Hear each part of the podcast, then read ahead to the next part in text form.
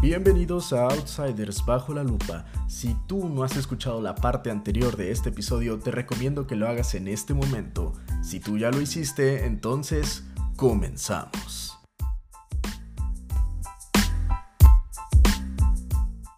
Eso es, eso es lo bonito. Ahora te voy a dar una, una afirmación que, que saqué de una, de una persona y luego te voy a decir quién es para que te acabes de sorprender. Dice, una revelación íntima del Espíritu Santo es una posibilidad diaria. Una vez conocido más allá de toda duda, es tan vinculante como la enseñanza que vino de la propia boca de Cristo. No, no sé tú qué opinas de, de, esto, de que la revelación íntima del Espíritu Santo es una posibilidad diaria. Yo la verdad no, no comparto. no, pues no. ¿Quién crees que no, lo ¿por dijo? qué? Por... A ver, dime. Fue, o sea, ¿tú, ¿tú, crees que fue un, un pastor neopentecostal o algo así? Sí. Bueno, fue Caspar Schwarzenegger. Schwarzenegger vivió uh -huh. en 1464 y murió en 1527. Era un franciscano alemán, es decir, era un católico franciscano, y era un ferviente opositor a Lutero. En todos lados se cuecen habas. En todos lados. Y era un ferviente opositor a Lutero, este cuate que se echó esta frase que cualquier pastor pentecostal, neopentecostal más que todo, pudo haber dicho. Es que, si, si nos damos cuenta, y, y, creo que te lo comenté, creo que ayer, lo que me he dado cuenta, y estaba yo revisando, que estamos viendo libros y todo eso, Mm. algo que me sorprendió mucho es de que cuando yo puse la palabra pentecostalismo, no me aparecía ninguno, así ninguno, de corte protestante. Y me sorprendía mucho. Porque digo, pues si los pentecostales, ¿dónde están? ¿No que son, son protestantes? Me salía de otro tipo. El, y, muy, y, mucho de ese, esa palabra que a mí me da miedo, el ecumenismo. O sea, hablando, había libros que te hablaban, pero tirando siempre al ecumenismo. Vi a un autor, este, no, no, no apunté el nombre, ahí te lo voy a dar después, este, que es un teólogo, pero tirado al ecumenismo. Sí, sí, eso es más liberal. Y, exactamente, y mucho así como tú dices, es que el espíritu es el que nos une. O sea, mmm, como que hay que poner ahí ciertas alarmas, porque el espíritu no va a ir, no te va a ir con algo que va en contra de la palabra. Eso siempre. El espíritu siempre va a estar guiado por medio de la palabra y nunca te va a dirigir con algo, con alguien que va en contra de la palabra. ¿En qué sentido? De que se dice ser cristiano y hace todas las cosas contrarias.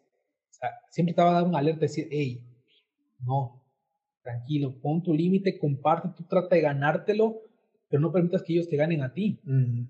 Pero ¿qué pasa con eso del ecumenismo? Quieren, quieren, o sea, es que como nos une un solo espíritu y mucho, o sea, te digo, como, como te convertí, el, el neopentecostalismo no usa la palabra, creo que neopentecostal, pero sí la palabra carismático. Esa palabra es la que siempre vas a encontrar con los el carismático. O, y muchos de esos carismáticos no tienen una denominación fija. Es que somos, no somos, no tenemos denominación. Sí. Somos iglesias no denominacionales. Un clásico, es, es, es neopente de closet. Sí, sí, claro, ¿no? Y, y hoy ha, ha, habido un auge de iglesias que no tienen denominación. Y no es que la denominación sea, sea importante, digo, aquí lo vemos, ¿no? Yo soy de los pentecostales, pero no, no me fío de, de esa denominación. Pero como que hay algo escondido en ese decir no denominación. ¿Por qué? Porque yo no me guío con una doctrina. O sea, yo me junto contigo, ah, tomo lo bueno de ti y lo bueno de mí y vamos a unir todo lo demás, lo que ahora sí que hace este, roce, no ni lo toquemos. Ningún carismático te va a hablar de doctrina. Mm. Le huyen a la doctrina, le huyen a eso. ¿Por qué? Porque cuando ven la doctrina ven que están cometiendo abusos y tristemente abusan demasiado. Sí. Y te lo digo de una manera, eh, me causa tristeza porque supuestamente somos o se dicen ser eh, gente que conoce verdaderamente al Espíritu Santo, actúan como si no lo conocieran. O sea, como que, ah, es que el Espíritu me permite hacer eso. No. Y me ha tocado estar en ciertas este, actividades donde ves cosas, eh, hacen cosas muy, muy, muy, muy, muy, muy turbias. Y la palabra es turbio, digo turbio. Creen que el, el, Espíritu Santo nos da poder así. Ya vimos que es para hablar la palabra, dirigir a la gente, encontrarse con Jesús. Dirigir, ver realmente que la gente, ¿quién es el que trae convicción al pecador? El Espíritu, por medio de la palabra. O sea, traer convicción, no porque y muchos pasan de que necesitan hacer milagros para que la gente crea. Ahí vemos que, que campaña de milagros, que no sé qué milagros, y no hablan, te hablan creo que 10 minutos de palabra y dos horas de, de disque milagro. y aparte vienen ah. y se, anuncia el apóstol no sé qué que va a venir y, y, lo ven por tu milagro. De verdad dicen, ven por tu milagro. Y yo, ay Dios. El milagro más grande es la salvación. Exacto. Ese es el milagro más grande, la salvación. O sea, ¿Y milagro de qué? De que has pasado de muerte espiritual a ser, a tener vida por medio del Espíritu. ¿Quién, ¿Quién te da la vida? Cristo. Ese es la verdadera, el verdadero milagro. Bien lo dice Efesios, no es de vosotros, es don de Dios.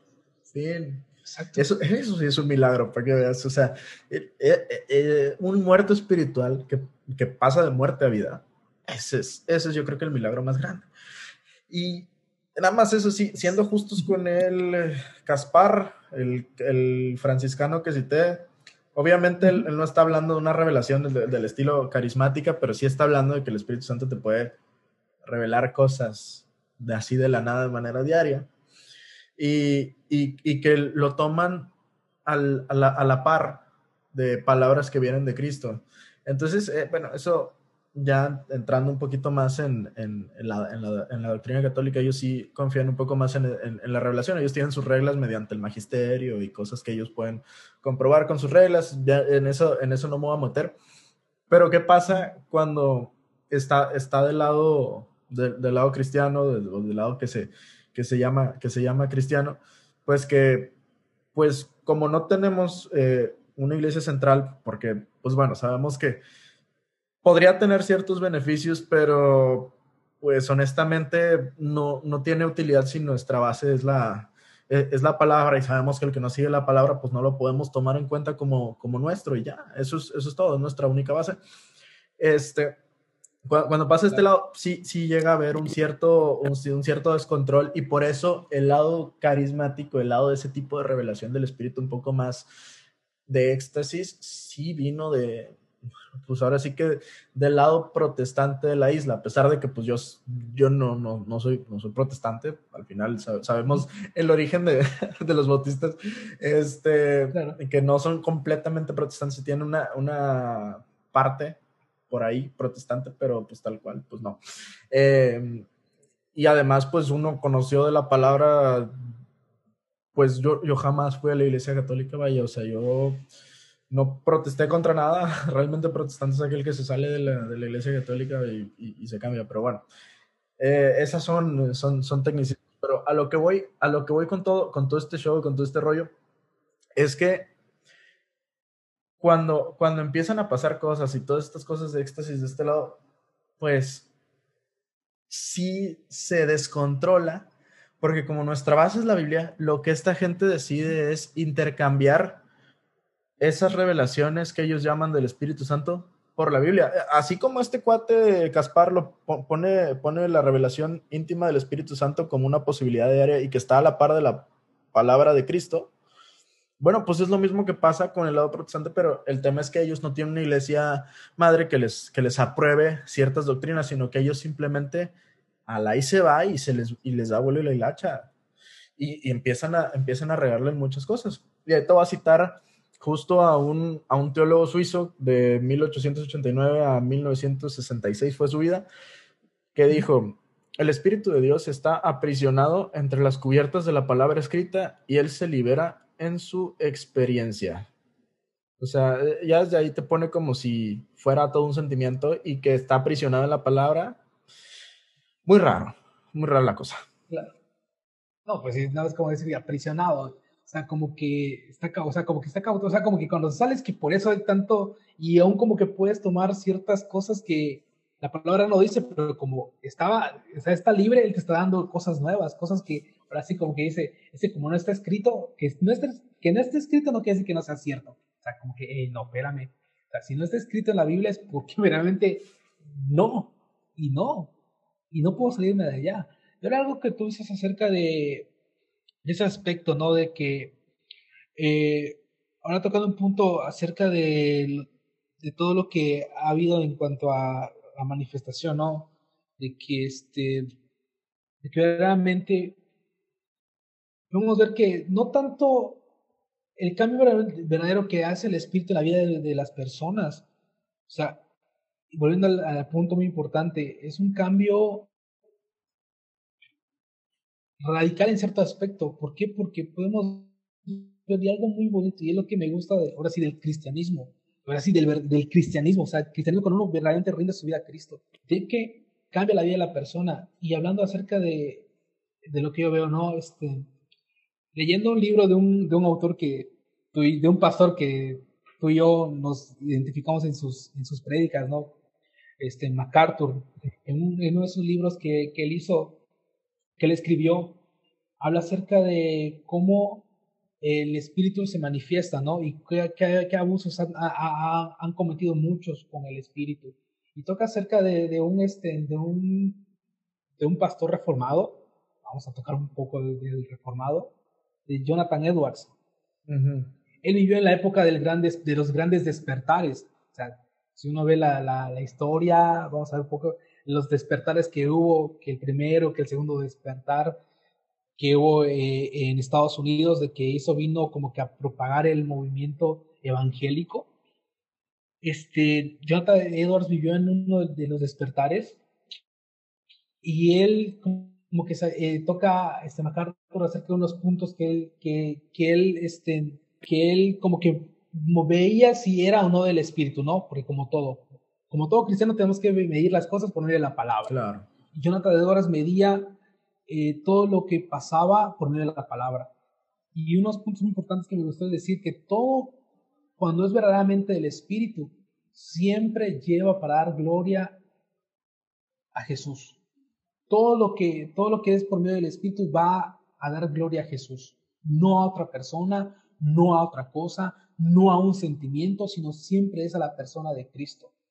¿Por qué? Porque la base de nosotros es Cristo, es cristocéntrico, todo se mueve en base a Cristo. nos llamamos cristianos, fin. Nos, llamamos cristianos, exactamente. Y, y él decía algo muy importante, durante el gran despertar ocurrieron eventos claramente sobrenaturales. ¿Por qué? Porque era una manifestación del Espíritu. Dice, había gente quebrantada de corazón que, que, ahora sí dice que caía de rodillas y lloraba por, por los pecados que ellos habían cometido. ¿Por qué? Porque cuando uno viene y uno escucha la palabra y es confrontada por medio de la palabra la vida que hemos llevado, o sea, sí hay un redarguir del espíritu. Y esto que nos viene a revelar, o sea, la condición de lo que estamos, y verdaderamente ver que necesitamos un Salvador, ver que necesitamos de eso y las grandes manifestaciones que hubieron, grandes manifestaciones que hubieron en el mismo tiempo de los apóstoles, en el sentido de que dice que, el, mero día de Pentecostés, ¿qué, qué, qué, fue lo primero que hizo Pedro? Se levantó y comenzó a predicar. ¿Y qué hubo en esa prédica? La conversión de gente, conversión de gente. Y después, el otro día, también dice Pedro, yendo el Espíritu, se levanta otra vez a predicar y se vuelve a convertir la gente, eso lo podemos ver en el libro de Hechos. sí, sí. O sea, cuando una persona verdaderamente está llena del Espíritu, y es lo que tenemos que entender, no, no ahora sí, y en lo que hemos comentado, ¿no? que ven por tu milagro, el milagro más grande es la salvación de la gente. Amén. La salvación de la gente, no decir, este, ven por tu milagro porque hoy este, vas a sanar de la gripa. O sea, no. O sea, aquí tenemos que igual saber entender los propósitos, la voluntad sobre todo de Dios. Porque nosotros como gente, como cristianos, no podemos ir en contra de la voluntad de Dios. Y eso mucho ha caído en el, error el, movimiento carismático, que dan tanto énfasis en, en las sanidades, en las finanzas, y digo, no estoy en contra tampoco de la sanidad, o sea, Dios puede orar porque puede orar, yo lo creo, te digo, no, no estoy en contra, pero tampoco voy a, así voy a mandar a Dios y, y decir como una, como una cantante conocida, ¿no? No voy a aceptar un no por respuesta, o sea, no, o sea, como que yo no voy a mandar a Dios. Sí, claro. Y fíjate, eso, eso que hablas de, de, del espíritu actuando en la vida de las personas, que, había gente realmente quebrantada, llorando de rodillas. Yo, yo te puedo decir, eh, una persona que ambos conocemos, Vero, que de hecho le, hablé con ella en el, en el podcast pasado, bueno, Vero, el día que ella se entregó a Cristo, ese día un mar de lágrimas. El, o, el día que, que, que, yo tuve la bendición de, pues ayudar a mi novia a ir a los, a los pies de Cristo, a, pues ahora sí que mostrarle bíblicamente cuál es el camino y que ella tomara la decisión y todo. Ese, ese día mi novia no paraba de llorar y me decía, es que estoy llorando y no sé por qué yo, no te preocupes, pasa seguido. es, normal, es normal. es el ah, espíritu.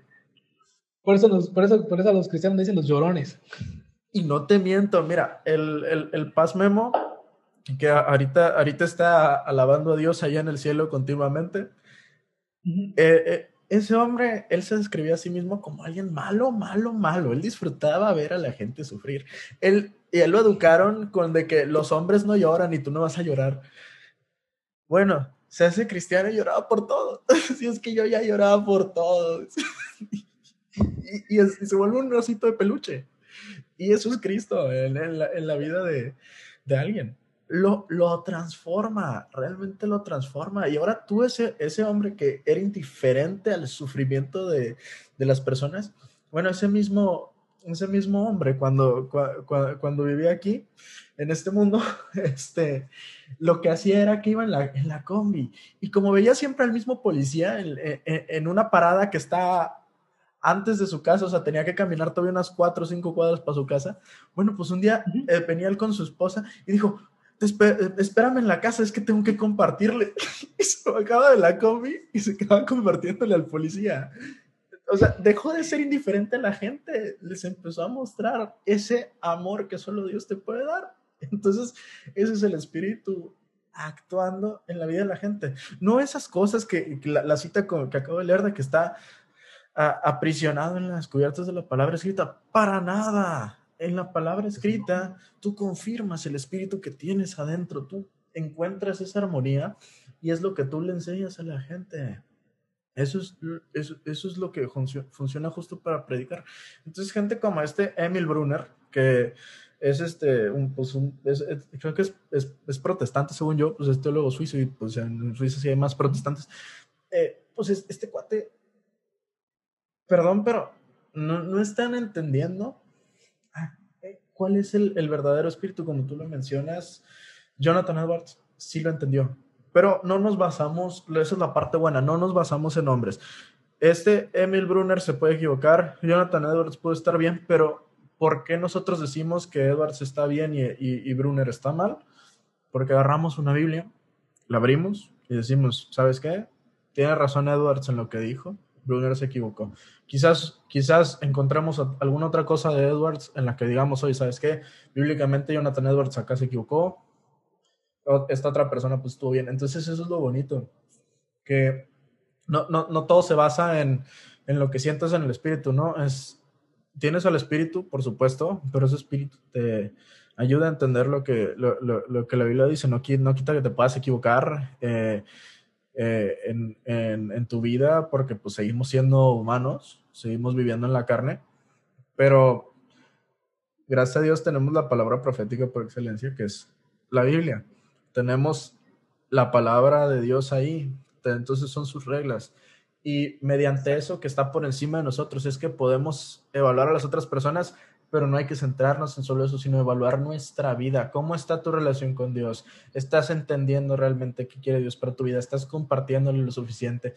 Y esas son cosas que el mismo Espíritu te, empieza, te empieza a meter en el corazón y tú mismo vas a la palabra y empiezas a tener todas las herramientas para que todo eso fluya. Por eso la, toda escritura es inspirada por Dios, útil para enseñar, para corregir, para redarguir, para instruir en justicia, a fin de que el hombre de Dios sea perfecto, enteramente preparado para toda buena obra. Exacto. De hecho, bueno, la palabra, la misma palabra lo dice, Jesús mismo lo dijo, ¿no? En Juan 14, 26 dice más el consolador, el Espíritu Santo, todavía te lo recalca, el consolador, el Espíritu Santo a quien el Padre enviará en mi nombre Dice, Él os enseñará todas las cosas.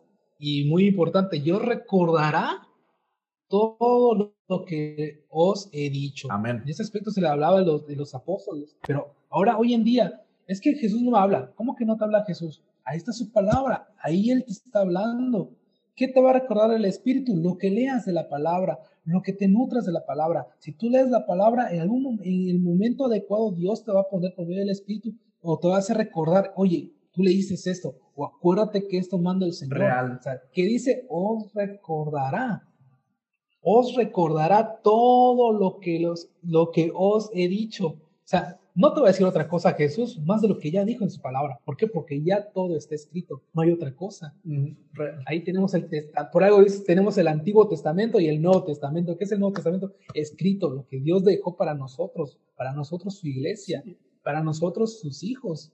Y además, ¿qué, ¿qué, dice Cristo? Dice que escudriñan las escrituras porque en ellas os parece que tenéis la vida eterna y ellas son las que dan testimonio de mí. O sea, ¿cuáles eran las escrituras que había en ese tiempo? Solamente el Antiguo Testamento. Entonces el Antiguo Testamento da testimonio de Cristo. Entonces, por eso mismo, tienes iglesias, creo que era la de Berea, no me acuerdo si era esa, que todo lo que Pablo les decía, lo checaban las escrituras.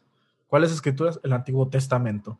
Entonces, esa es, esa es la cosa. O sea, siempre ha habido esa necesidad de agarrar las escrituras, porque ellas dan testimonio de ese Cristo y además también pueden darnos la idea y la certeza de que el que está predicando lo está haciendo conforme a la palabra de Dios, del que en ese entonces que había revelaciones, el que decía revelación fuera conforme a la palabra de Dios.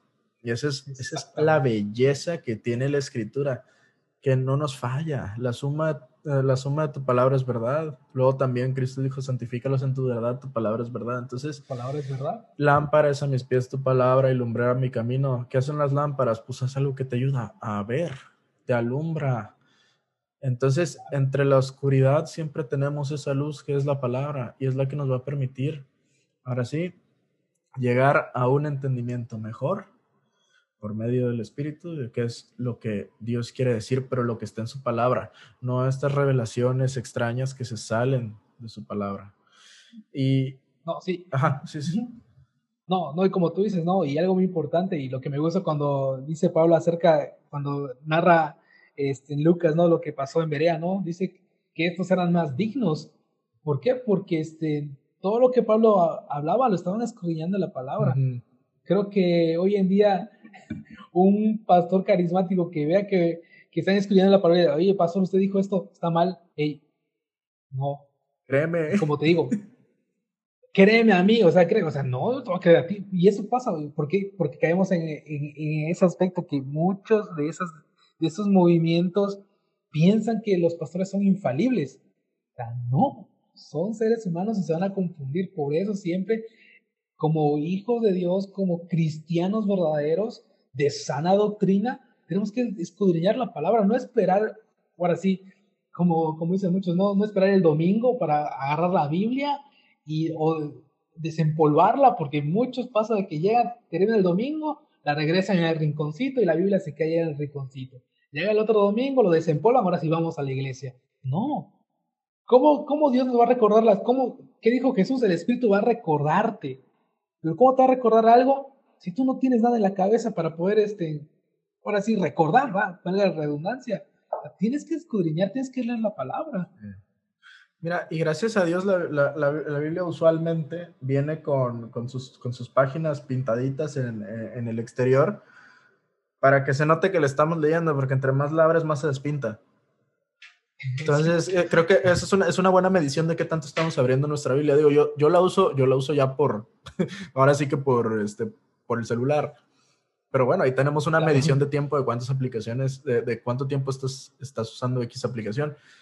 Dios quiera que empiece yo a usar la aplicación de la Biblia más porque siempre, a pesar de que la leas, cristiano siempre tiene que decir, es que me hace falta, me hace falta, me hace falta. O sea, eso es, eso es lo bonito de ser, de, de, ser cristiano.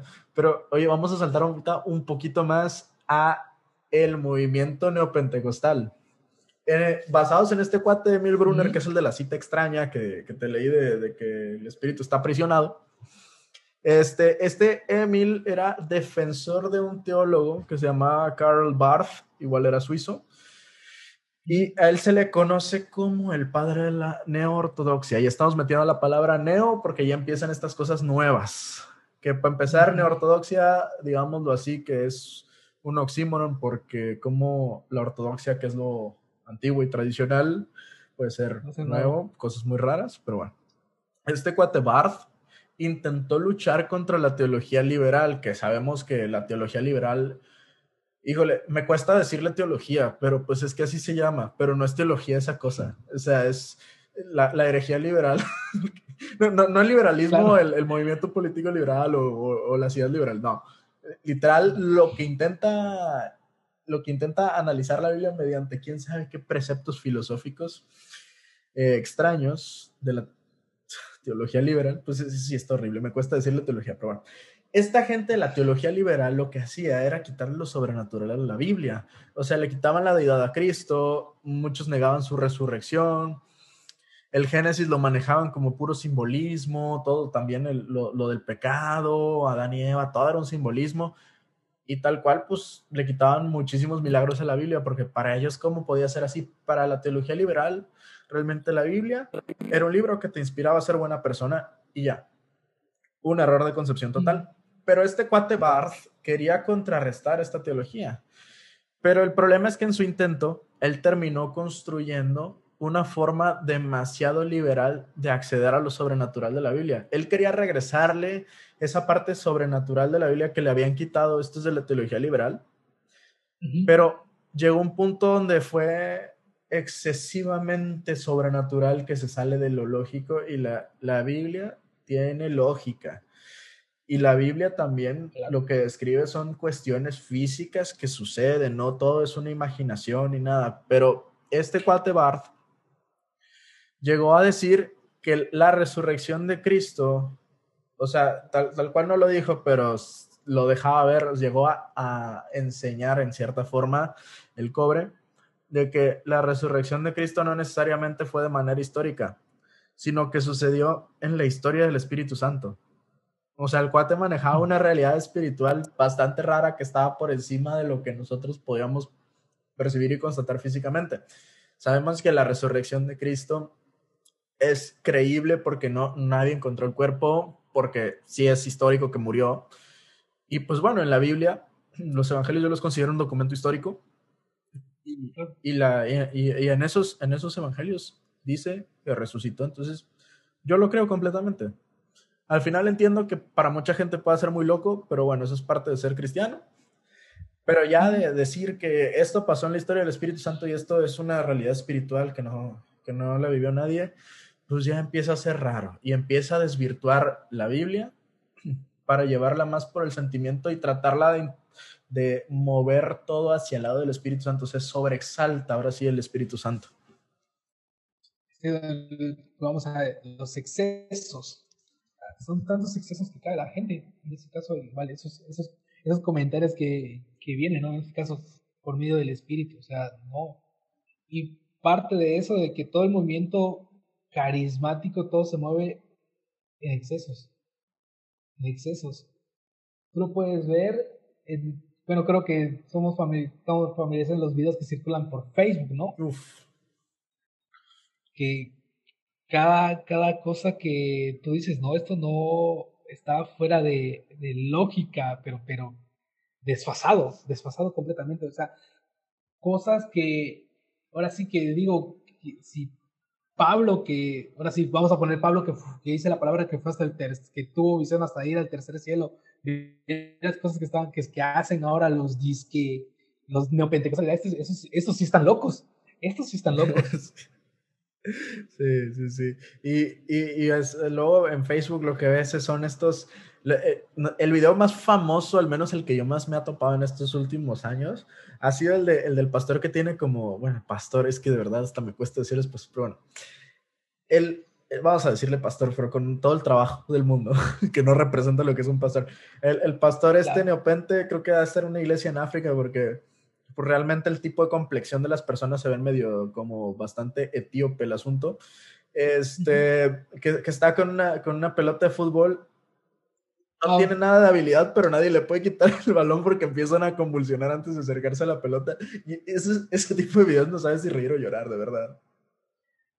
De hecho, este video, este video que te iba a mencionar en ese momento, ya a ti que te gusta el fútbol, creo que ya has visto este, este video. Un clásico. No, pero fíjate que no solamente son ese tipo de videos, hay, hay otros. Aquí a veces te puedo ver uno donde un pastor, igual, y tristemente pasa, y curiosidad que también se veía que era de complexión, bueno, africana, porque igual lo ves tanto en el lugar como la, la, la, la fisionomía de la gente. Este, Tan santo era ese pastor que no podía tocar la tierra y, y ahí ves a sus, a sus congregantes. Sí, o sea, ya viste la, ya viste la película de 300, ¿no? Donde Sí, Jerjes baja con su, de su trono y sus ahí pisando. Igualito ese pastor. Sí lo vi, sí lo he visto, sí lo he visto. O sea, la película de te pones a 300 y este.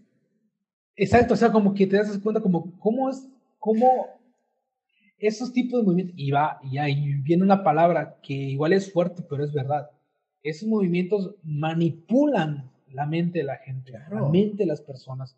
Las manipulan de tal manera de sentir que o súper espirituales o súper, o sea, ya no es, ya no es así como que decir, sabes que yo no puedo, no me toques porque yo estoy tan ungido de que es, yo no puedo tocar la tierra, o mira, yo soy tan poderoso que tú no me puedes repeler. Bueno, va, va a estar como ese pastor famoso, ¿no? De que eh, igual no sé si has visto el video de Cash Luna donde supuestamente tira la Biblia en el suelo y que supuestamente va a ser una línea y nadie va a pasar por Ay, esa sí, línea. qué horror. y ves a, a sus, a sus, este, a sus, pues, copastores, igual con todas las, no sé si son copastores o, o sus diáconos, no sé Sus qué son, no pueden pasar por, es, es- exactamente, no pueden pasar por esa línea, y antes de llegar como, tiran, se tiran como pirinola y comienzan a revolcarse, y otro que, bueno, ahí hay un error, porque supuestamente hizo una línea y hay un pastor que está detrás de él que cruzó la línea aparentemente, y, ¿qué pasó? No, que no podía cruzar la línea. O sea, nada más ves la manera en cómo manipulan a la gente. Y tristemente, ese tipo de movimientos manipulan a la gente. Sí, no, claro. Y, y ya que estamos hablando de este, de este, ya más centrados en lo que es el neopentecostalismo y el movimiento carismático, cada acto que hacen, o sea, cosa contraria. ¿Y qué es lo, qué es lo más, este, lo más común? Gente que se tira al piso. Uf. Y luego cuando uno dice, cuando es, es, es lo que han vuelto esta gente, porque son los más mediáticos, cada que uno tiene que decir, oye, soy cristiano, pero no soy de los que se tira al piso, así tengo que decir. Imagínate yo que soy pentecostal, no soy de que me tiro al piso. Yo no me tiro. O sea, eh, como te decía, no, yo tengo que ser así como que sí soy pentecostal, pero de los, de los tranquilones, o sea, no de los Sí, excesivos. abrí la Biblia. Porque yo sí abro la Biblia, exacto. Es que llega el punto en que hasta dónde tenemos que llegar como cristianos a decir, es que soy esto, pero no estos. O sea, de qué tal manera, y eso es preocupante porque han absorbido tanto el, la concepción de cristianismo de que un, cualquier persona dice, estos son cristianos. Y, o esto representa el cristianismo en Sí. general, cuando no. Eso es una, es una facción de, ahora sí, gente que se, ahora sí puede decir que se dice cristiana, Ujú. porque igual tampoco, porque ahora sí, tristemente decir, no puedo decir que es cristiana porque, o sea, hace cosas fuera de. Y te digo, me ha tocado estar sentado con gente que, digo, aquí hay un movimiento que es el carismático, un movimiento súper, ahora sí, que se dio en, un- en un momento de, ahora sí, de este tiempo, de los años, dos, de este año 2000, todo eso, el movimiento G12. Aquí vamos a entrar un poquito más de lleno a este, a ese aspecto del neopentecostalismo carismático, porque de hecho la iglesia se llama Iglesia Carismática, está en Colombia. Este, en su pastor general es César Castellanos. Esto, este movimiento G12 este, comienza eh, por medio de, aquí va, una revelación que tuvo el pastor No Castellanos. me digas, ya Oh. empezamos mal. Ya empezamos mal, de que supuestamente porque veía que en la iglesia donde antes pastoreaba, este, tenía que lidiar con la gente, que la gente no se, que la gente como que llegaba a la iglesia y se desanimaba y se iba. O sea, y, mira esto, que y estaba leyendo un poquito acerca del inicio de ese movimiento y que renunció al pastorado y que, y mira, y que un día vacacionando en la playa, Dios le habló. O sea, vacacionando en la playa y Dios le habló. O sea, o sea, y que, y que, este, y que sea, este, y que César Castellanos le dijo a Dios que si no, que, este, que él quería este, que le revelara la manera en que quisiera trabajar, si no, él no iba a tomar el ministerio nuevamente, o sea, mandando a Dios. Ah, mira. empezamos mal. Y que ya le dio la manera en que, en que cómo iba a trabajar y a desarrollar su movimiento y comienza a desarrollar lo que es el concepto de G12, ¿no? Este grupo trabaja mucho lo que son las conocidas células, no sé cómo se llaman en otros, en otros lugares, este, pero su forma de trabajar es que ellos trabajan por medio de 12. O sea, tienes que tener 12 personas y al llegar a tus 12 personas, ya, ya este, tienes que este, moverte y conseguir otras 12 personas, y así, ¿no? El G12 se, se llama mayormente el gobierno de los 12. O sea, es una flor de la abundancia. Exactamente, casi, casi así.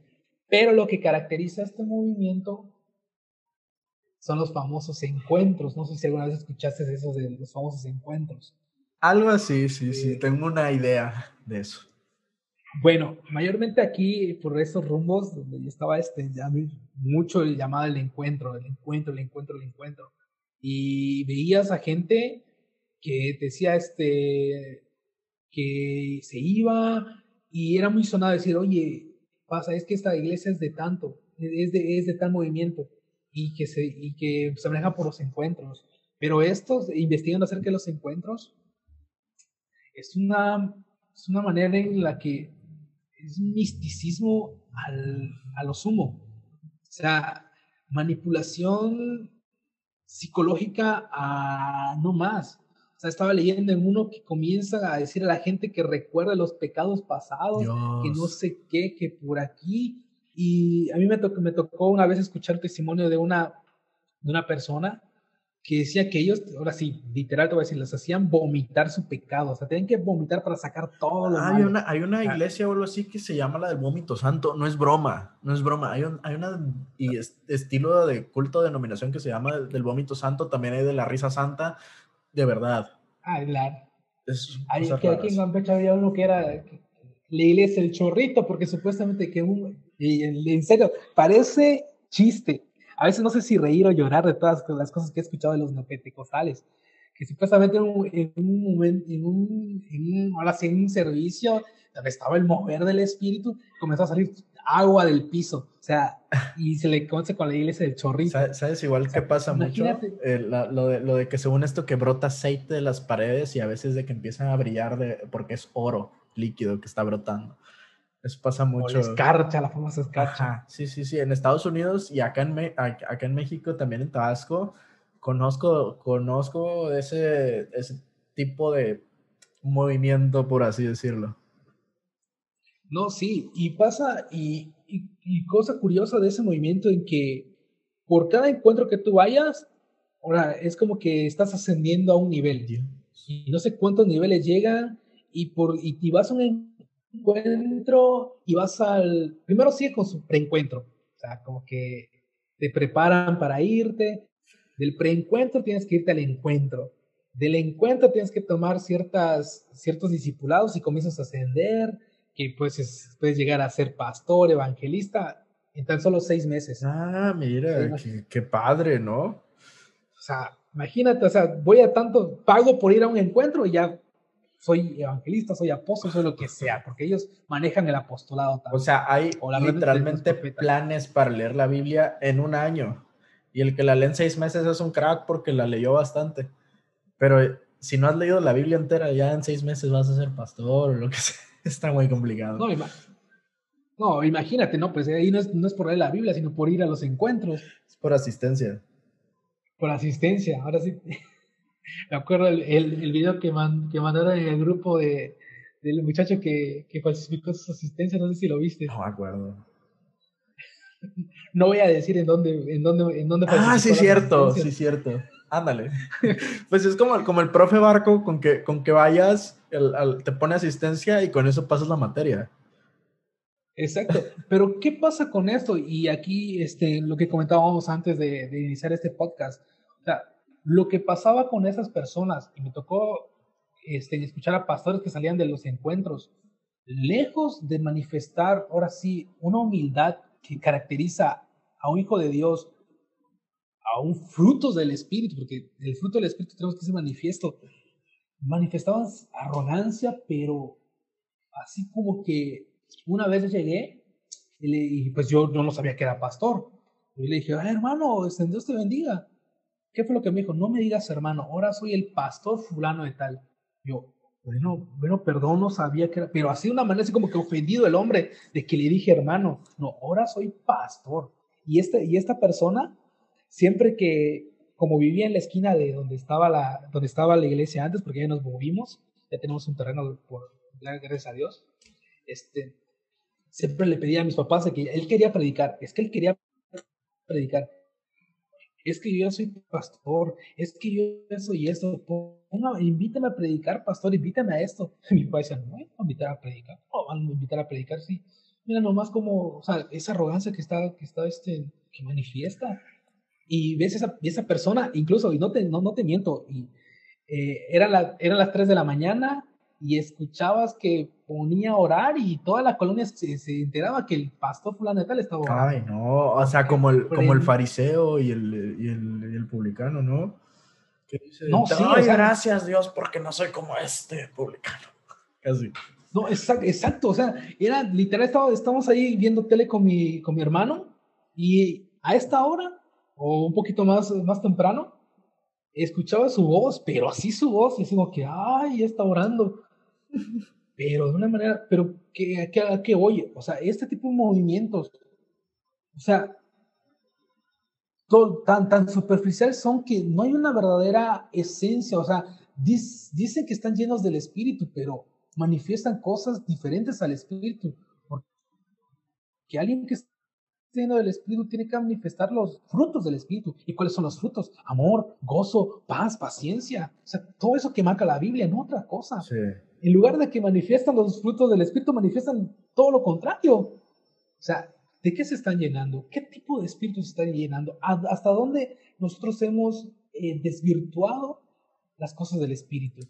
Pero este movimiento carismático que te digo, este, este tipo de movimiento, el G12, o sea, por cada encuentro y escuchabas gente, gente no solamente eso, y tristemente gente que era pastor que vivía una doble vida, gente que, que, que, se volvía pastor y tú ni casado estaba y vivía con, vivía con una persona que ni era su esposa. Ay, no.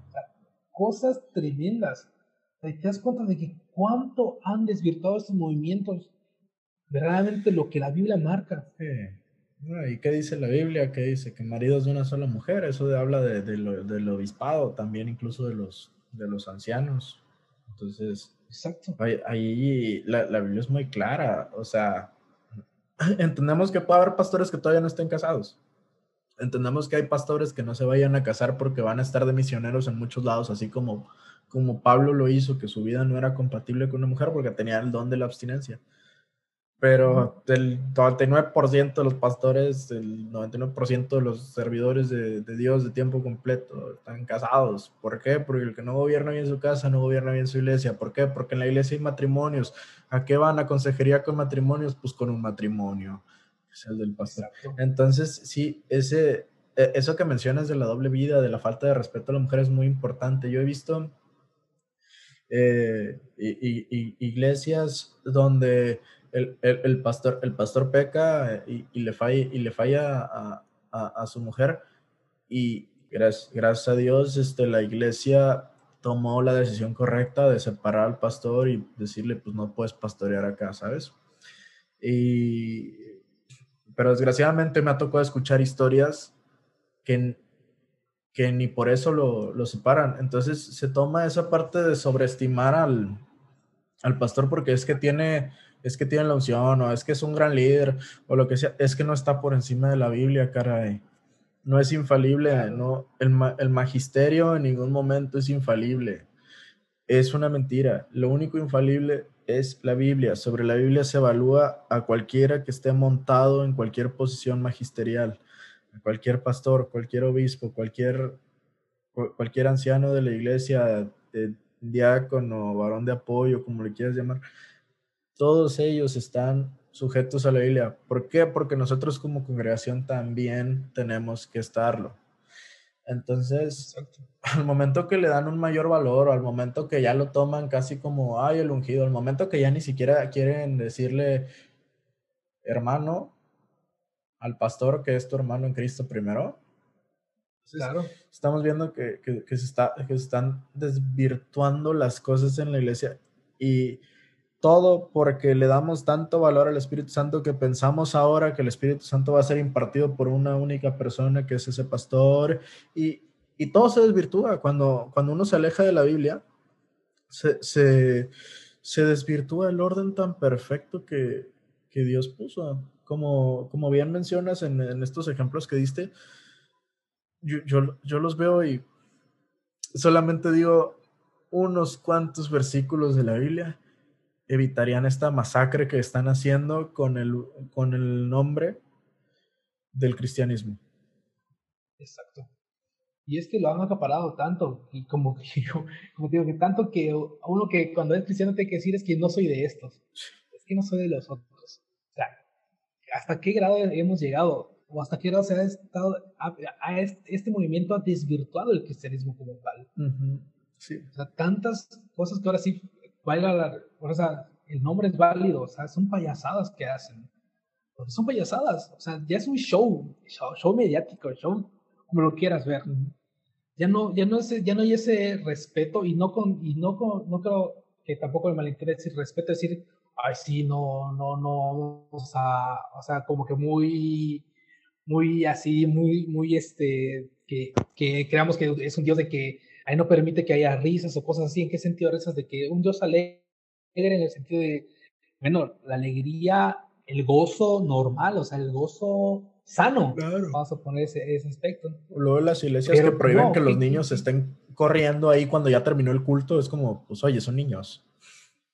Claro, exacto. Pero ¿qué pasa con eso? tanto se ha excedido eh, este, este tipo de movimientos que vaya, o sea, ya es un es un desorden mortal, o sea, desorden criminal que uno puede hacer. Ya no hay ese respeto, o sea, estamos en, la iglesia o donde uno quiera que vaya mientras se predique el nombre del Señor, hay que hacerlo. Ahora sí, dice, dice, dice Pablo algo importante, yo adoraré en el espíritu, pero también adoraré con el entendimiento. O sea, tengo que ver que hay gente que no entiende muchas cosas, yo tengo que guardar la compostura, no perder la compostura, tengo que guardar compostura, hacer las cosas presentando bien el nombre del Señor, presentando bien lo que el Señor hace, no haciendo faramaya que decir, cuando Pablo tiró la Biblia, decir, no pueden cruzar porque este es un muro de contención del espíritu y no pueden cruzar. Ah, o sea, no, al contrario, Pablo predica el evangelio, ¿para qué? Porque muchos lo aceptaron, muchos conocieran el, el nombre o sea, no para que se quieran así como pasando y decir, no, es que es el superapóstol Pablo, no, al contrario. Y hoy en día muchos apóstoles se quieren los superapóstoles o los, bueno, para ese, ese nombre de apóstol, que, igual otras cosas que se han inventado, cosas así. Sí. y de hecho, pues Pablo, Pablo, nosotros lo vemos con mucha admiración, no por, no por quién es Pablo, sino por lo que Cristo hizo en la vida de Pablo. Pero ese, ese mismo Pablo, así mismo se refería como el más pequeño de todos. Entonces, hubo un momento donde Pablo sí sacó, sí sacó a relucir su currículum. Hubo nada más un momento en la Biblia donde, bueno, por ahí hay otro donde, donde habla de, donde él dice que conoce más, que conoce muchos idiomas más que, más que los que están este, en la congregación disque hablando lenguas, ¿no? Eh, pero las veces que Pablo saca a relucir su currículum es como un, yo tengo de qué jactarme. Y sabes qué, para mí esto es pérdida esto es pérdida porque pues por el, por el amor a Cristo. Y lo mismo cuando habló de que dice que yo conozco más idiomas que ustedes, pero si, si yo solamente hablo unas cuantas palabras y esas pocas palabras son para la gloria de Dios, con eso está bien. O sea, ya lo vamos a ver más a fondo ese versículo, pero ese es el sentido. O sea, eh, yo tengo que gloriarme, sí, pero eso no importa. Cristo es el que da la gloria. Y, y no, no hay que estarse jactando como de que el ungido, el apóstol, que como, como tú bien dices, es muy cuestionable ese título hoy en día. Este, y, y, entonces hay que, hay, hay que prestar atención realmente en la doctrina para que no pasen estos excesos. Y creo que en el movimiento neopentecostal está pasando muchísimo. Vamos, un poquito hablar más o menos de ese movimiento. Es un movimiento que surge en 1950 y justo se le acuña movimiento carismático hasta 1962. El nombre fue, fue, acuñado por un ministro luterano. Esto no me lo esperaba. Cuando lo investigué, yo dije, ¿qué? ¿Un luterano se metió en esto? Te digo que en todos lados se cuecen habas, ¿eh?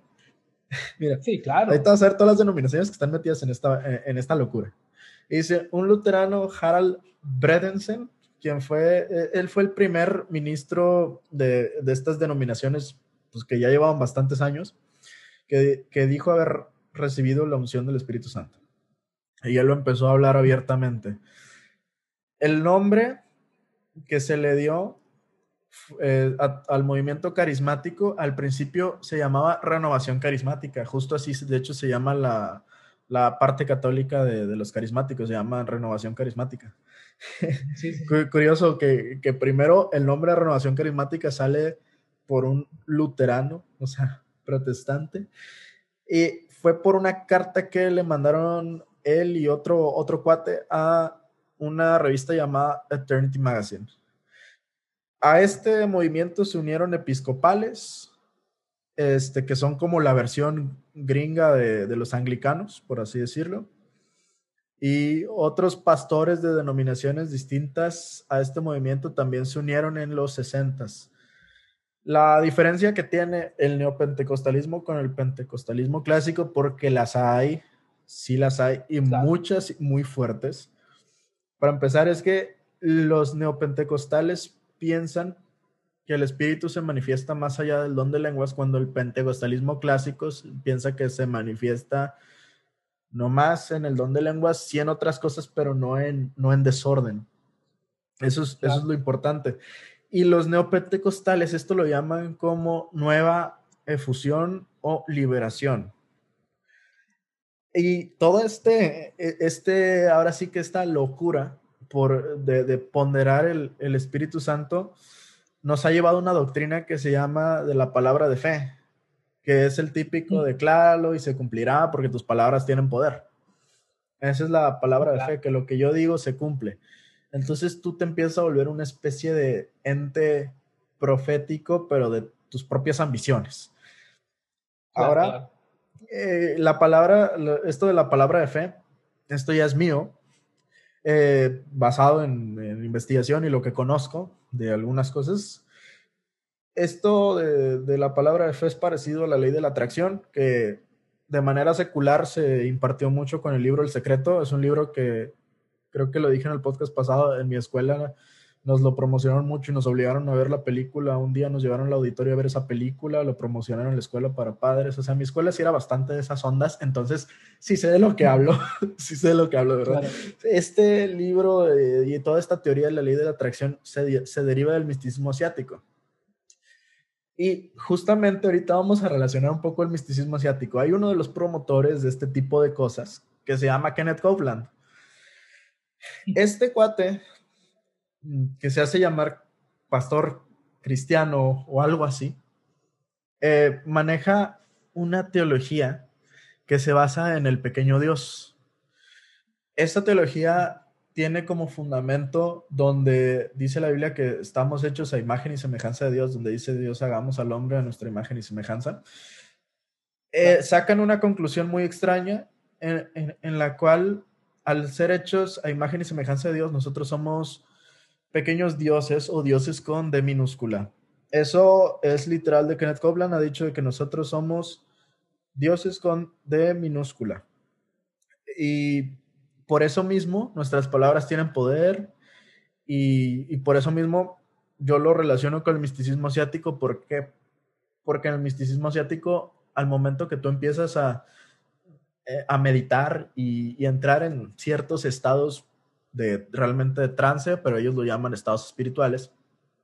Tú mm. llegas a la conexión con tu yo, deidad, que es como una especie de Dios colectivo en el cual todos nosotros somos pequeños dioses. Y entonces, por eso mismo que ya estás conectado con el universo, lo que tú pides, lo que tú deseas con fuerza, se transmite en tu conexión al universo y el universo te lo va a dar. Por eso es la ley de la atracción. Eh, esa es la versión secularizada del todo el misticismo asiático que maneja toda esa teoría. Y gracias a esta teología extraña de Kenneth Copeland, tenemos citas de él. Ah, es que de verdad, estas. Ah, voy a hacer pausa porque ama mucho coraje. Él dice: Cuando leo en la Biblia que dice, Yo soy, yo digo, Yo también soy. Así. O sea, como. Él se cree Dios. Uno pequeño, pero se cree Dios. Él también ha dejado ver en algunas en, en algunas este, de sus comentarios o pues no, no, me gusta decirle sermones a las cosas que dice durante su, su servicio o, o, lo que sea su conferencia, pero él, él ha dejado bastante claro que, según su teología, que, que Cristo es igual a nosotros, que simplemente él sí se atrevió a, a cargar el paquete de, del sacrificio por todos, pero que todos en potencia pudimos haber, haber sido lo mismo porque somos pequeños dioses. Luego, no, es, es terrible, es terrible. La, la, la, doctrina de este hombre es, es deleznable. Luego dice, es que me está costando leer esto, de verdad. Dice que además enseña que los tesoros que la Biblia promete que tendremos en el cielo, que Dios nos, que, que Dios nos tiene reservados en el cielo, dice que no necesariamente son para que lo uses en el cielo. Solamente tienes que sacar, esto lo dijo en una entrevista, que tienes que sacar tu varita espiritual y abres la puerta del cielo y entonces puedes sacar dinero de tu cuenta bancaria celestial y utilizarlo en este mundo y por eso es que tienes prosperidad. Hemos... O sea que una transacción bancaria. Sí, sí, sí, sí, esta gente es terrible. Esta gente es terrible y todavía, todavía, todavía vamos con otros dos personajes. Eh, otros de los promotores de esto son Benny Hinn y Joel Austin. Hay que admitir que Joel Austin no está tan loco como Benny Hinn. De, de, Joel Austin tenemos. No, no, es literal la frase porque no, me, me, acordé un poco en inglés en ese momento, entonces ya nada más puse, puse un poquito. Eh, es que su frase la, la, la, ha dicho más de uno de, de, este, de esta calaña pero Joel Austin dice, no deberíamos hablar del pecado porque la gente ya sabe que es pecadora. la esencia de un cristiano es hablarte del pecado para que te arrepientas.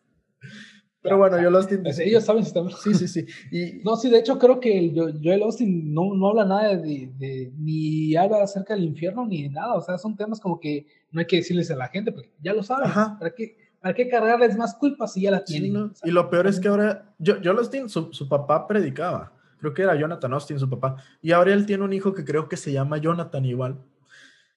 El, el hijo, le escuché un pedacito de prédica porque YouTube me la sugirió, porque como me la paso viendo con los cristianos, no sé por qué YouTube cree que ese tipo de contenido de, los, de la familia Austin es cristiano.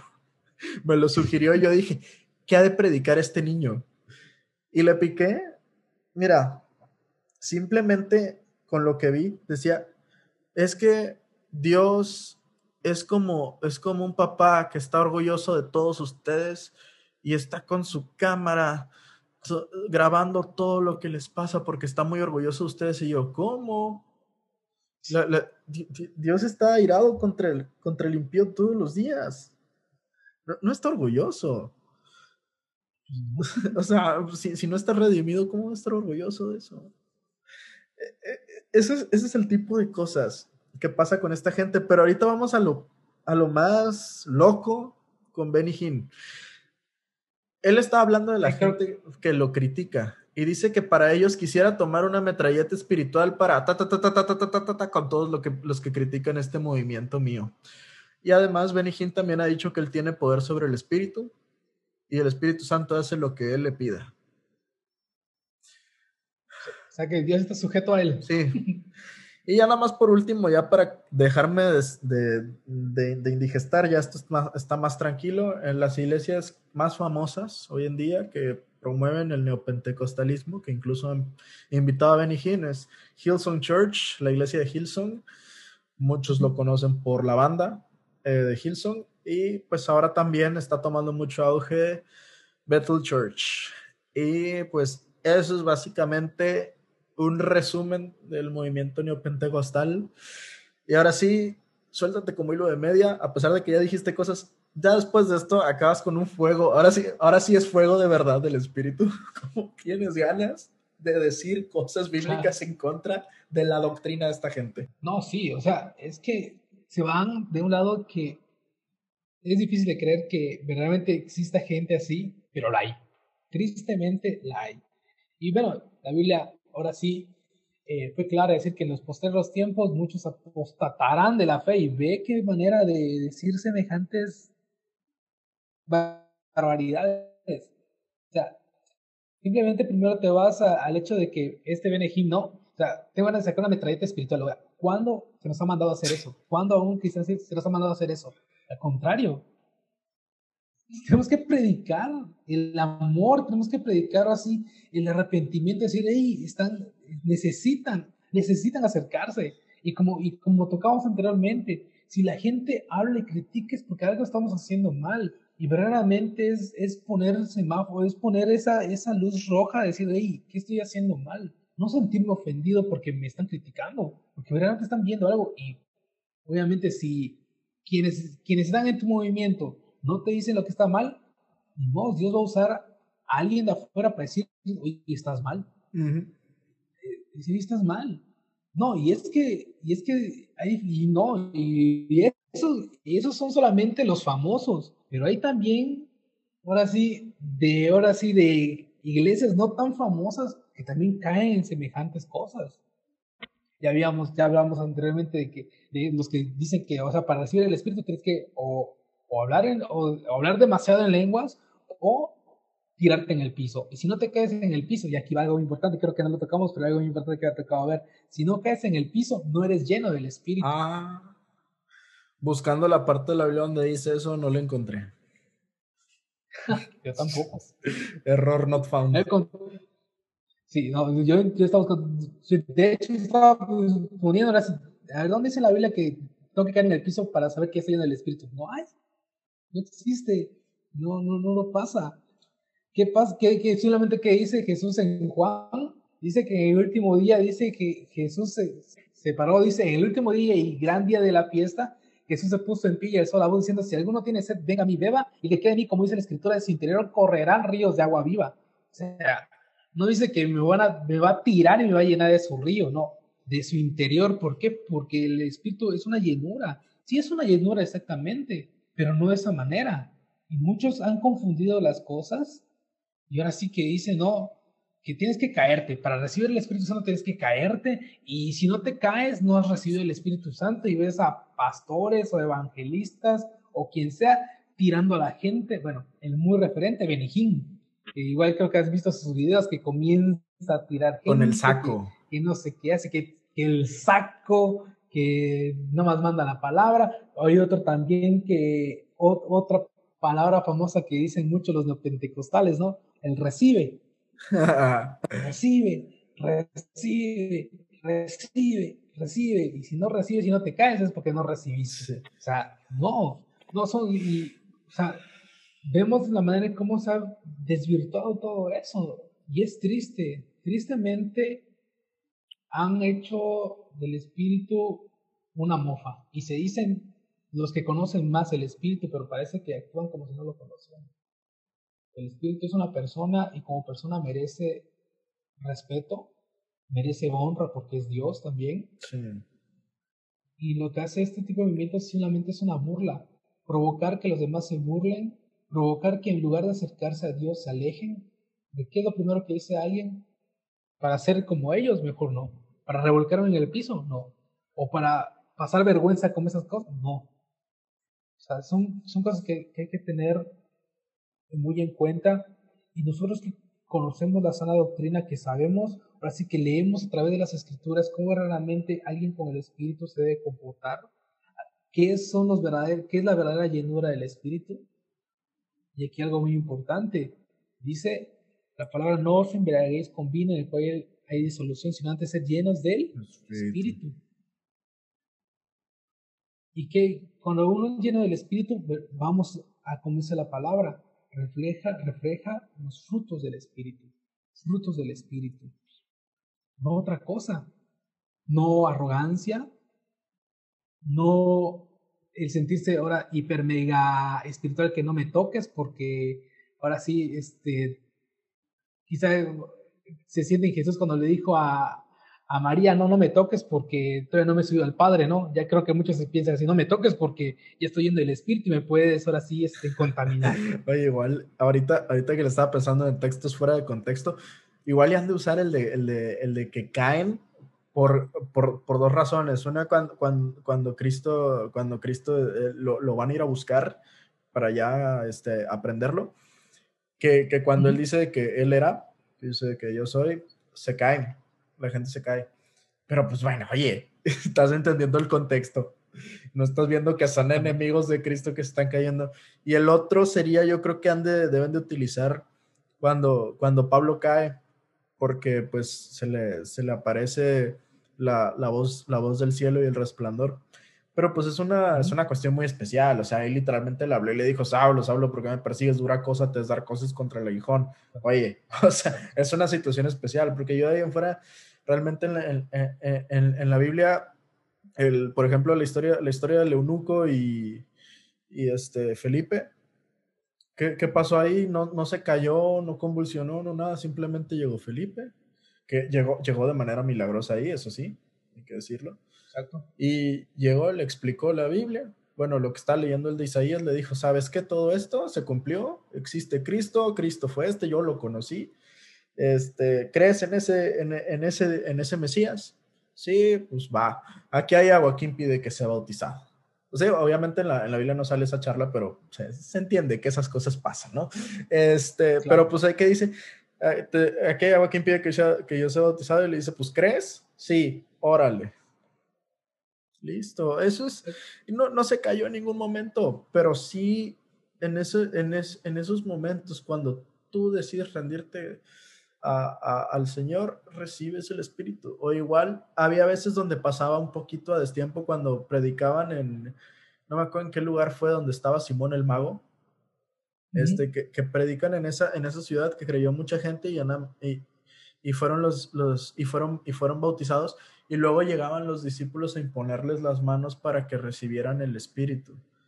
Pero a Simón no se las impusieron porque ellos sabían que Simón no había, no había creído de verdad. ¿Cómo sabían ellos? Porque ellos, los, los, este, los discípulos, bueno, los apóstoles tenían el Espíritu Santo de Dios que les, que les daba ese discernimiento, pero entendamos que eran otros tiempos. Hoy en día, gracias a Dios, tenemos la escritura para saber cómo se manifiesta el Espíritu Santo. Tenemos ten, ten, tenemos, te digo, la palabra profética por excelencia. Hoy en día yo no te impongo las manos para que recibas el Espíritu porque a mí no se me fue dado eso. Pero, pero, gracias a Dios, tenemos acá la Biblia y eso sí se me fue dado a mí, a ti también y a todo cristiano se le fue dada la palabra de Dios. Tenemos esa, esa Biblia en la cual podemos presentar realmente qué es lo que Dios quiere para ti y la persona puede llegar a los pies de Cristo y con eso recibe el Espíritu Santo. Yo no tuve que imponerle las manos ni nada, pero ahí está la persona salva, no por mí, sino por Cristo que hace la obra. Nosotros como tal somos, como regresando nuevamente al, al principio, somos testigos nada más, damos testimonio de lo que Cristo hace, de lo que Cristo ha hecho. ¿Y cuál es el testimonio que estamos dando? La palabra. La palabra es el testimonio. Uh -huh. La palabra es el testimonio. No hay otra cosa más. Que Ahora que anteriormente los, los apóstoles hacían milagros, era porque tenían que ir acompañado por eso. ¿Por qué? Porque, porque se estaba expandiendo el evangelio, se estaba expandiendo, se estaba, ahora sí, estaba proyectando a, a más gente. Hoy en día, ¿para qué más podemos hacer? Prácticamente ya, ya todo, todo el trabajo ya está hecho como tal, simplemente es ir y predicar simplemente, predicar, predicar. Ah. Ya todo lo de, todo eso que, de que muchos, y, tristemente muchos abogan por eso. ¿Y qué es lo que se le está, este, se está promocionando a la gente? Otras cosas más allá de la salvación. Pensar que su salvación es ahora sí terrenal y, y te va a solucionar, y como dijo, como dijo este, esta persona, ¿no? Kenneth, saca tu varita mágica y ora. No, el Espíritu Santo no trabaja de esa manera. El Espíritu Santo no es así, no es una varita mágica. El Espíritu Santo siempre está para traer convencimiento al mundo. ¿De qué? De que este mundo necesita. Dice que el Espíritu va a traer, va a traer qué? Convencimiento. Va a traer convencimiento. Pero sobre todo, y, lo, que, lo, que, lo que quiero amarrar, ¿cuál es, el, ¿cuál es la verdadera llenura? ¿Cómo saber verdaderamente que estamos llenos del Espíritu Santo? Simplemente.